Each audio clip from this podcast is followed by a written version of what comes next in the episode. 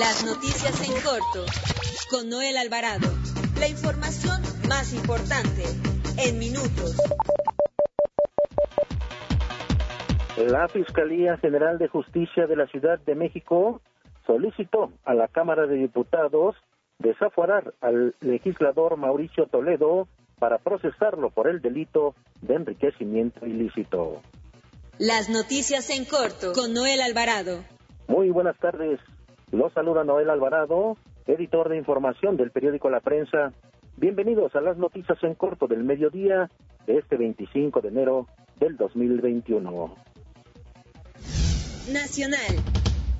El presidente Andrés Manuel López Obrador conversó vía telefónica con su homólogo ruso Vladimir Putin, quien decidió enviar a nuestro país 24 millones de dosis de la vacuna contra COVID-19 para los próximos dos meses. Desde el Palacio Nacional, López Obrador, Obrador también abordó con el mandatario de la Federación Rusa temas relacionados con la agenda bilateral entre ambas naciones y el impulso al desarrollo, por lo cual lo invitó a visitar México. En otro tema, le informo que luego de que el, presidente Andrés Manuel López Obrador diera positivo a COVID-19, el secretario de Relaciones Exteriores, Marcelo Ebrard, informó esta mañana que se mantendrá trabajando en aislamiento ante la posibilidad de un contagio del coronavirus. En su cuenta de Twitter agregó que estará a la expectativa, como otros miembros del gabinete presidencial, del, resultado que se eh, practicó para detectar si tiene coronavirus, luego de que el presidente Andrés Manuel López Obrador informó ayer domingo que tiene síntomas leves de la enfermedad. Sobre el tema, la jefa de gobierno Claudia Sheinbaum confió en que el presidente de la República Andrés Manuel López Obrador saldrá bien después de que dio a conocer que se enfermó de COVID-19. Tu fortaleza, convicción y amor por la vida, por lo que representas, nos dan, nos dan esa certeza. Aquí estamos desde la ciudad en el trabajo para salir adelante. Ánimo, así lo expresó la mandataria a través de su cuenta de Twitter. En otro tema, la Comisión Federal de Competencia Económica, la COFESE, impulsó multas, impuso multas por 35 millones 75 mil pesos a siete bancos y 11 accionistas financieros por pactar la compra y venta de bonos del gobierno a precios más bajos, entre otras acciones ilegales en el mercado de deuda mexicano. Según el organismo, entre los sancionados se encuentran Banco Bilbao Vizcaya, Bancomer, Banamex, Santander, que son intermediarios financieros para la compra de acciones y otros productos bursátiles. Metrópoli.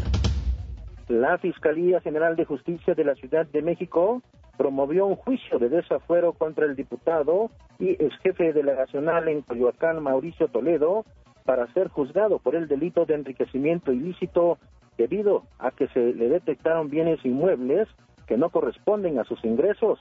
Además, solicitó información sobre sus cuentas bancarias a la Comisión Nacional Bancaria y de Valores, Escuchemos cómo lo dice la fiscal Ernestina Godoy. He instruido al titular de la Fiscalía para la investigación de los delitos cometidos por servidores públicos para que en cumplimiento a lo previsto en el artículo 111 de la Constitución Política de los Estados Unidos Mexicanos, acude el día de hoy a la Cámara de Diputados del Honorable Congreso de la Unión para que presente la solicitud para retirar la inmunidad procesal al ciudadano Mauricio Alonso Toledo Gutiérrez, ex jefe delegacional en Coyoacán, ex diputado local en la Ciudad de México y actual diputado federal.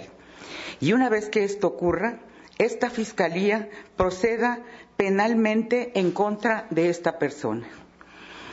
En cada una de las fases de este procedimiento, el Ministerio Público de la Ciudad de México probará la responsabilidad penal del diputado mencionado en la comisión del delito de enriquecimiento ilícito, acreditado con un incremento injustificado e inexplicable en su patrimonio, lo que resulta incongruente con sus ingresos reportados. En otro tema le informo que la jefa de gobierno Claudia Sheinbaum confirmó el fallecimiento del subsecretario de Gobierno, Avelino Méndez, quien no pudo superar la enfermedad de COVID-19. El funcionario fue subsecretario de Programas y Alcaldías y Reordenamiento de la Vía Pública, además de delegado en Xochimilco. A través de su cuenta de oficial de Twitter, la mandataria confirmó el deceso de uno de los integrantes de su gabinete. Nota roja. El pasado fin de semana nuestro país registró la tasa más alta de homicidios en lo que va del año, al contabilizarse 274 homicidios dolosos, en su mayoría en los estados de Guanajuato, Estado de México, Chihuahua y Guerrero. El reporte del Gabinete de Seguridad refiere que del viernes 22 al domingo 24 de enero se registraron 274 homicidios dolosos. También informo el director del semáforo delictivo Santiago Roel advirtió que nuestro país tiene una tasa de 28 homicidios por cada 100.000 habitantes, casi cinco veces superior a la tasa mundial de seis homicidios por cada 100.000 habitantes. Recordó que si bien el año pasado hubo una reducción ligera de 2% en el delito de homicidio, tota-, hubo un total de 34.515 víctimas.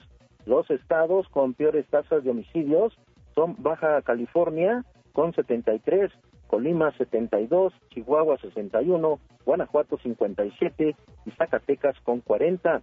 En otro tema le informo que derivado de la ejecución de una orden de cateo tirada por un juez de control para ingresar a un inmueble ubicado en la colonia Cerro de la Estrella en Iztapalapa, policías de la Secretaría de Seguridad Ciudadana de la Ciudad de México y la Fiscalía General de Justicia Capitalina detuvieron a una persona y aseguraron diferentes autopartes, además de 40 vehículos, algunos de ellos con, con carpetas de investigación por reporte de robo. Con esto concluimos las noticias en corto del mediodía.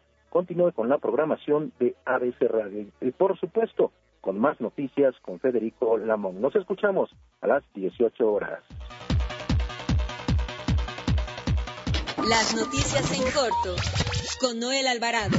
La información más importante en minutos. Visítanos en www.abcradio.com.mx. Síguenos en nuestras redes sociales y escucha nuestros podcasts en Spotify y iTunes.